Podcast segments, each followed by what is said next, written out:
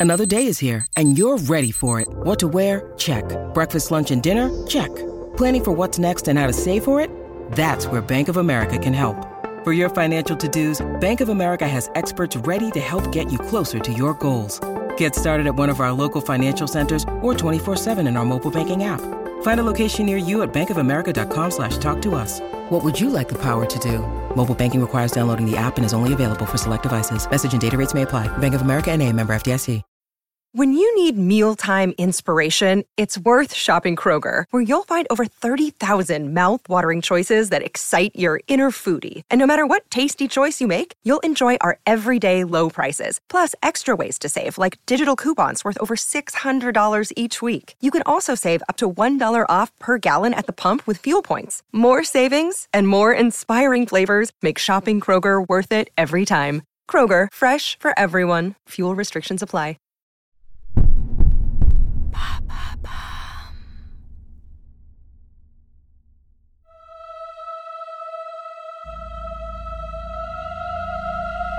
Cela fait longtemps que les enfants sont sur l'île, bien qu'ils ne sachent pas depuis quand exactement.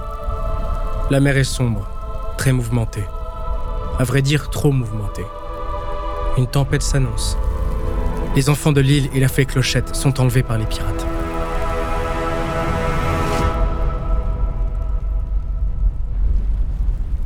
Peter Pan, en héros et magnifique escrimeur, n'hésite pas à faire preuve de courage pour sauver les enfants en combattant son pire ennemi, le capitaine Crochet.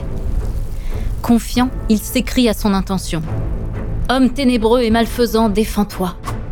Impressionnant de rapidité, Peter Pan se révèle aussi bon en défense qu'en attaque.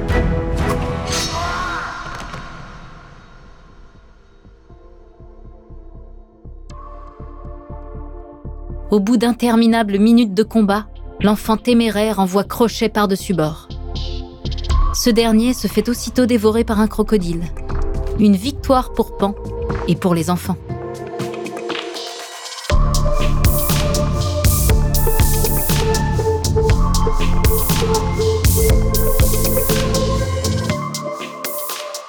Wendy regarde son héros avec des yeux encore plus brillants que d'habitude. Elle prend sans doute cet acte de bravoure comme une preuve d'amour de la part de Peter. Et si Wendy, malgré ses sentiments envers Peter, avait finalement envie de rentrer chez ses parents? La laissera-t-il libre de ses choix ou l'enfermera-t-il encore davantage dans ses filets?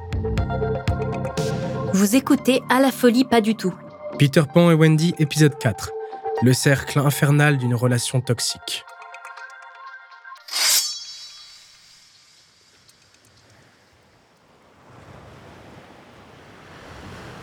Après la victoire de Peter Pan contre les pirates, et plus particulièrement contre le capitaine Crochet, l'ambiance n'est étonnamment pas à la fête. Il se fait tard. Il est temps de coucher les enfants. Wendy les borde comme à son habitude. Cette fois-ci, ce ne sera pas dans la demeure familiale, mais sur le bateau des pirates. Peter Pan, lui, s'est déjà endormi comme une pierre. Malheureusement pour lui, son sommeil est tout sauf réparateur. Lui qui pourtant prend plaisir à se battre corps et âme, il cauchemarde. Des centaines de capitaines crochets peuplent ses songes. Et cette fois-ci, c'est lui qui finit dans la gueule d'un crocodile.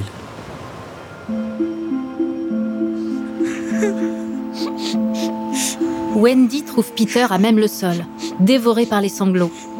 Il semble en plein milieu d'un mauvais rêve. Elle s'affaire vers lui avec le sentiment de responsabilité qui lui est propre. Si Peter Pan va mal, c'est à elle de trouver une solution. Une fois de plus, c'est à Wendy, sa mère de substitution, de le soulager en le serrant fort contre elle.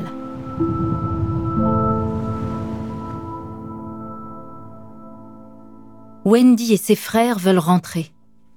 Lorsque la petite fille rappelle l'existence de leurs parents en contant aux enfants de l'île une histoire, qui est leur histoire, les deux frères ont supplié Wendy.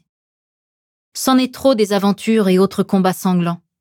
Ils souhaitent retrouver leurs parents et pourquoi pas grandir. Wendy, John et Michael comptent faire la surprise de leur retour à Monsieur et Madame Darling. Peter, quant à lui, prend les dispositions nécessaires à contre-coeur.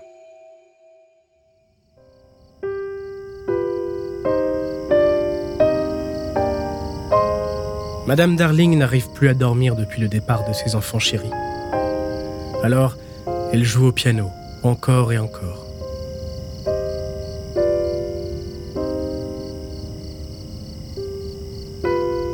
Ce que Madame Darling ne sait pas encore, c'est que, tandis qu'elle s'endort sur les touches de son instrument, les enfants s'apprêtent enfin à rentrer en volant dans leur chambre.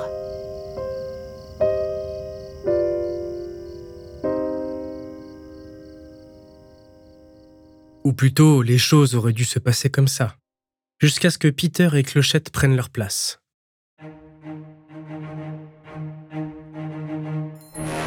Au départ, les enfants Darling devaient passer par l'île, avant d'être escortés par la fée Clochette, direction le continent. Mais Peter Pan avait évidemment une idée derrière la tête, un plan machiavélique. Une fois de retour sur l'île, il tente de faire croire à Wendy que sa maman lui a confié qu'elle ne voulait plus d'elle. Car oui, Wendy lui appartient désormais. Comment se débrouillera-t-il au quotidien sans elle? Alors comme d'habitude, il fait tout pour avoir ce qu'il veut. Peter Pan n'éprouve aucune culpabilité. Bien au contraire, il nargue Madame Darling. Vous ne reverrez jamais plus Wendy, Madame, car la fenêtre est solidement bouclée. Il est au summum de la cruauté. Lorsque Madame Darling le supplie, criant son amour pour ses enfants, il est prêt à déclarer ses sentiments. Moi aussi, je l'aime passionnément. Nous ne pouvons la voir tous les deux, Madame. La toxicité de leur relation est à son paroxysme. Peter Pan n'a d'amour pour Wendy qu'au moment où il pourrait la perdre pour toujours.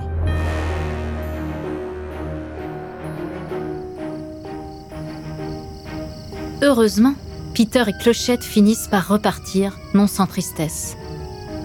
Dans un éclair de compassion, Peter Pan laisse la fenêtre ouverte. C'est à ce moment-là qu'enfin le trio peut rentrer et retrouver maison et parents. Avant de continuer cet épisode, nous voulions vous remercier pour votre écoute. Si vous voulez continuer de nous soutenir, abonnez-vous à la chaîne Bababam Plus sur Apple Podcast. Cela vous permettra une écoute sans interruption. Ou bien, écoutez ce message de notre partenaire, sans qui ce podcast ne pourrait exister. Ne partez pas. On se retrouve tout de suite après. Plus tard, Peter repasse une tête par la fameuse fenêtre. Il veut s'assurer que Wendy est sûre de son choix. Madame Darling, aux anges depuis qu'elle a retrouvé sa progéniture, lui propose de l'adopter, lui et les enfants perdus. Très vite, Peter lui fait part de ses interrogations, qui sont plutôt des inquiétudes. Et bientôt, je devrais être un homme? Madame Darling lui répond par l'affirmative. Très bientôt. Alors il s'écrie, emporté par la fougue. Je ne veux pas aller à l'école, apprendre des choses ennuyeuses. Je ne veux pas devenir un homme. Oh, maman de Wendy, si en me réveillant je devais sentir qu'il m'est poussé de la barbe. Lorsque Madame Darling, pas découragée pour un sou, s'approche de lui pour lui tendre le bras d'un air rassurant, il s'énerve. Arrière, ma bonne dame. Personne ne m'aura. Personne ne fera de moi un homme. Une fois de plus, Pan prouve qu'il n'a pas changé. Il ajoute qu'il va donc retourner à Neverland et insiste une dernière fois en jetant un œil à Wendy. Qu'est-ce que je vais bien m'amuser? Cette dernière est aussitôt influencée. Elle entre une fois de plus dans le jeu de Peter et demande à Madame Darling si elle a l'autorisation de le suivre de nouveau. Celle-ci est évidemment catégorique.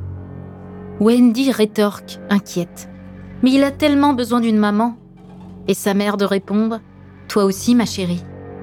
Le syndrome de la mère protectrice et dévouée revient au galop.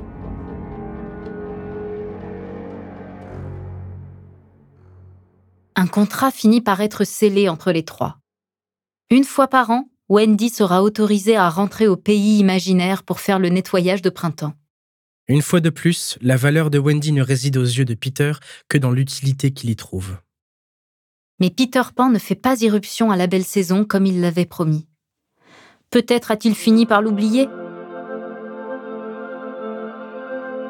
Quatre ans après la création de la production originale de Peter Pan en 1908, l'auteur James Matthew Barry écrit une scène supplémentaire intitulée An Afterthought ou Pensée après coup, qui devient ensuite le dernier chapitre de l'histoire de Peter et Wendy. Un jour, Peter Pan revient sans prévenir.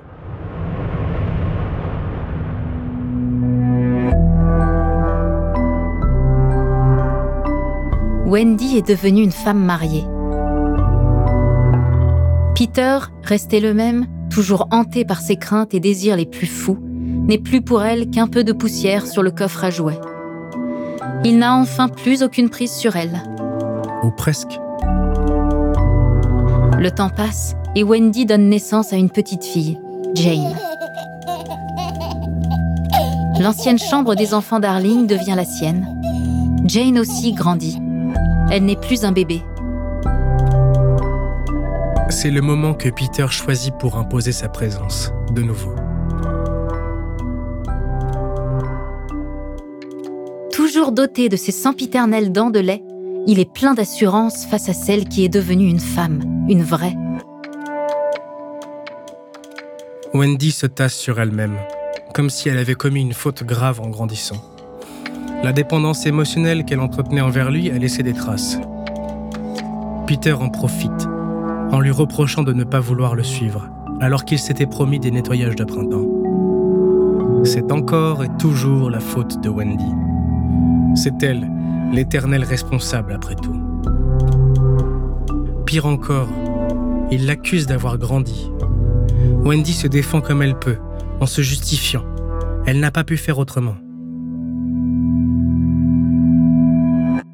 Elle lui annonce qu'elle est mariée, que la petite fille qui dort dans son ancien lit est son enfant. Peter refuse de la croire. C'est bien trop pour lui de constater que Wendy n'est plus à lui. Lorsque Peter découvre sa petite fille, Jane, il a une révélation. Dans un éclair de sadisme, il décide de la convaincre de le suivre, puisque sa mère ne le fera pas. Jane?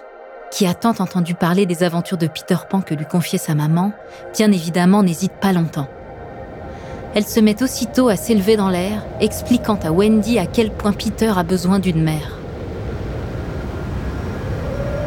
Wendy, qui aurait aimé pouvoir voler avec eux, accepte. L'emprise que Peter Pan a toujours eue sur elle est indemne, au point de laisser partir sa propre fille. Ce cercle infernal continuera ad vitam aeternam.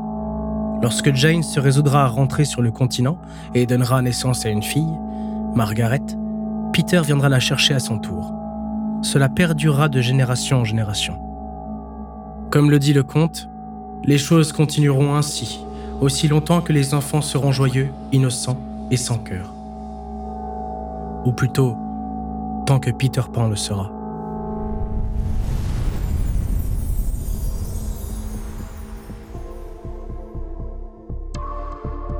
L'histoire de Peter Pan ainsi que sa relation avec Wendy n'ont rien d'innocent. Au-delà de la magie, de vrais problèmes d'ordre psychologique viennent remettre en cause le conte. Pour autant, il fait encore rêver des millions d'enfants.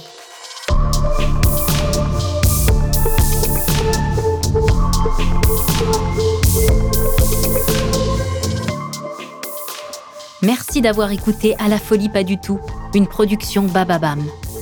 Cette saison a été écrite par Anaïs Koopman, racontée par Lucrèce Sassella et François Marion, et réalisée par Célia Brondeau. Si l'épisode vous a plu, n'hésitez pas à laisser des commentaires et des étoiles sur toutes les plateformes d'écoute.